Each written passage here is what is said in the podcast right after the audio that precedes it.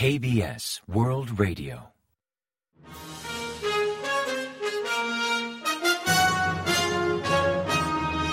Informativo de KBS World Radio.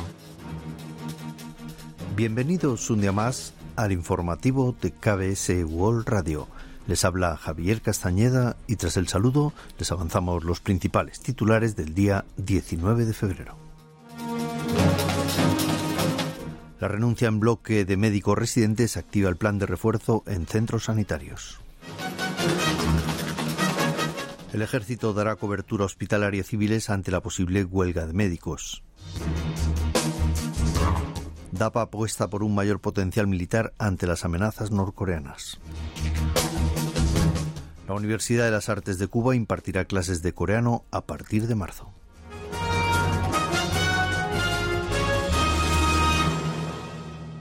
Y tras el avance de titulares les ofrecemos las noticias.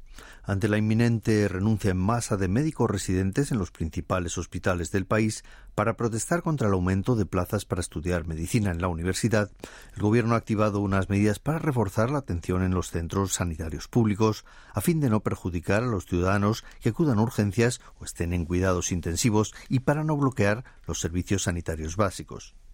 El primer ministro, Han Dok-soo, anunció el lunes 19 diversas medidas contra la acción colectiva anticipada por el sector médico y aseguró que se encargarán de evitar menoscabos en la atención sanitaria y de garantizar la salud de los ciudadanos, sobre todo en las salas de urgencia y de terapia intensiva. En primer lugar, activarán el llamado Sistema de Atención Urgente en todos los centros públicos, además de ampliar el horario operativo de 97 hospitales, incluyendo fines de semana y festivos, y permitir el acceso de civiles a las salas de urgencia en los 12 hospitales militares del país.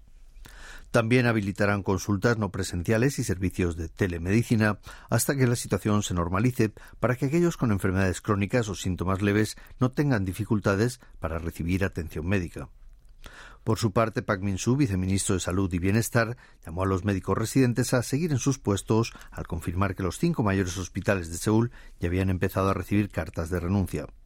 Avanzó que harán una revisión general de la atención sanitaria en los principales hospitales capitalinos, al tiempo de exigir a los residentes que abandonen su plan de dimitir o negarse a prestar servicio médico. El ejército de Corea del Sur permitirá el acceso de civiles a sus hospitales si los médicos del país convocan una huelga general para protestar por la ampliación del cupo universitario para estudiar medicina. Según informó John Ha-kyu, portavoz del Ministerio de Defensa, el día 19, el servicio de emergencia de 12 hospitales militares abrirá al público para ofrecer atención de urgencias a los ciudadanos. Añadió que también valoran ofrecer consultas a civiles y enviar oficiales médicos a hospitales públicos sin descuidar la atención a los soldados. Recientemente, el ejército ha revisado posibles medidas para garantizar la asistencia sanitaria en todo el país si finalmente los médicos deciden ir a la huelga. Sok Jong-un, el nuevo responsable de la Administración de Programas de Adquisición de Defensa, la DAPA, subrayó el lunes 19 la importancia de disponer de sistemas de armas más eficaces para lograr una potencia militar abrumadora en referencia a la inestable situación de la península coreana y del mundo en general por diversos factores como las amenazas norcoreanas, la lucha por la hegemonía mundial entre las megapotencias, la prolongada guerra ruso-ucraniana y los ataques entre Israel y Hamas afirmó que el país no solo debe reforzar sus tres ejes de defensa antimisiles, sino también contar con sistemas combinados de equipamiento tripulado y no tripulado y de defensa espacial.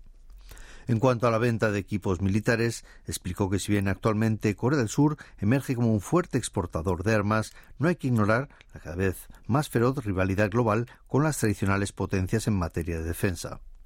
Por tanto, agregó que el objetivo de Corea del Sur debe ser figurar siempre entre las cuatro mayores potencias del mundo en cuanto a exportación de equipamiento militar. En esta línea, anticipó que desde la Administración de Programas de Adquisición de Defensa promoverá los programas de apoyo al sector, aumentando la financiación en venta de armas e impulsando la cooperación internacional del sector. La Universidad de las Artes de Cuba, también conocida como ISA o Instituto Superior de Arte, empezarán a impartir clases de coreano en breve. Según informó el Centro Cultural y la Escuela de Idiomas de Coreano en La Habana, las clases comenzarán en marzo y el coreano será la séptima lengua extranjera que impartirá dicho centro de educación superior después del inglés, francés, alemán, italiano, portugués y japonés. En colaboración con el Centro Cultural Coreano, ISA lleva preparándose desde enero para impartir clases de coreano, considerando la creciente demanda del idioma entre los jóvenes cubanos. La noticia empezó a llamar la atención tras el anuncio del 14 de febrero sobre el establecimiento de relaciones diplomáticas entre Corea del Sur y Cuba. En 2012 la Universidad de La Habana inauguró un curso de idioma coreano, pero fue suspendido en 2018 por la situación interna de Cuba. El presidente Yoon Suk-yeol se reunió el sábado 17 con Ted Sarandos, codirector ejecutivo de Netflix, y con el actor Lee Jong-jae, protagonista de la exitosa serie de dicha plataforma El juego del calamar. Según informó el día 19 la portavoz presidencial Kim Suk-yong, invitó a Sarandos y a Lee a almorzar en la residencia presidencial y expresó su agradecimiento a Sarandos por la inversión de Netflix en contenidos coreanos, además de sugerirle aumentar dicha suma e invertir más en la producción cultural de Corea. Durante la visita de Yoon a Estados Unidos en abril del año pasado, Sarandos anunció que Netflix invertiría 2.500 millones de dólares en contenidos surcoreanos durante los próximos cuatro años. La oficina presidencial también comentó que Jun y Sarandos contemplaron la posibilidad de una alianza cultural basada en la colaboración entre productores de contenidos coreanos y plataformas globales con sede en Estados Unidos. En el seno de Samsung, el conglomerado más importante de Corea y largamente criticado por obstruir de modo tácito la actividad sindical, ha surgido un sindicato interempresarial que integra a los trabajadores de cuatro filiales. Se trata de una fusión entre cuatro sindicatos de la firma, el de los trabajadores de la unidad DX de Samsung Electrónica, el de la empresa de seguros antiincendios Samsung Fire, el de Samsung Display y el de la firma de bioingeniería Samsung Biologics. Durante el acto de presentación que tuvo lugar el lunes 19, los representantes del nuevo sindicato gremial enfatizaron que nace con el objetivo de defender los derechos de los trabajadores y de corregir la irracional relación obrero-patronal, acostumbrada a controlar y a vigilar a los empleados más allá del rendimiento o de la filial para la que trabajen. Es la primera vez en la historia de Samsung que empleados de distintas filiales de la firma crean un sindicato interempresarial que por ahora integran 13.000 afiliados. Hasta la fecha, el mayor sindicato del conglomerado es el de los trabajadores de Samsung Electrónica con unos 17.000 integrantes. El 27 de enero entró en vigor la ley de sanciones por accidentes graves en centros de trabajo de hasta 50 empleados o pequeñas empresas y el Ministerio de Trabajo anunció el lunes 19 que cubrirá total o parcialmente el coste de los agentes de seguridad laboral en dichos centros.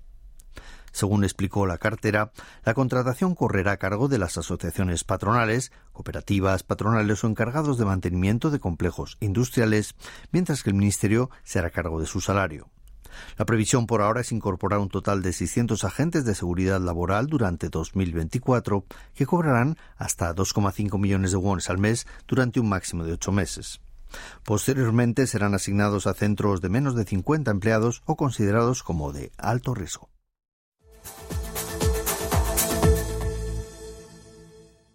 Y ahora pasamos a ofrecerles el pronóstico del tiempo. Para el martes 20 se espera un día nublado en todo el país y una fuerte caída de temperatura de entre 5 a 10 unidades, así como fuertes nevadas en la costa este. Los vientos del este, de hecho, traerán nieves desde la noche del martes, sobre todo en las zonas costeras y montañosas de Kangwon y de Gyeongsan del norte, que dejarán cotas de entre 1 y 5 centímetros. Las temperaturas oscilarán entre menos 1 y 10 grados centígrados de mínima en la mañana y entre 3 y 11 grados centígrados de máxima por la tarde, unas 10 unidades menos respecto al lunes. Y a continuación comentamos los resultados del parqué. El índice general de la bolsa surcoreana, el Kospi, ganó el lunes 19 un 1,19% respecto al viernes de la semana anterior, hasta cerrar la jornada en 2.680,26 puntos. En tanto, el COSDAC, el parque automatizado, mejoró un 0,1% hasta finalizar operaciones en 858,47 unidades. Y en el mercado de divisas, la moneda surcoreana se apreció frente a la estadounidense, que al culminar la sesión cotizó a 1.335,2 wones por dólar, perdiendo 0,2 unidades respecto al último día operativo.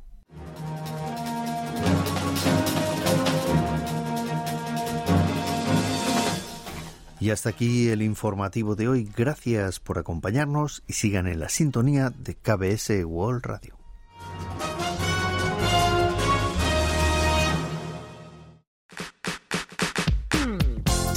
Gracias por escuchar los podcasts de KBS World Radio en español.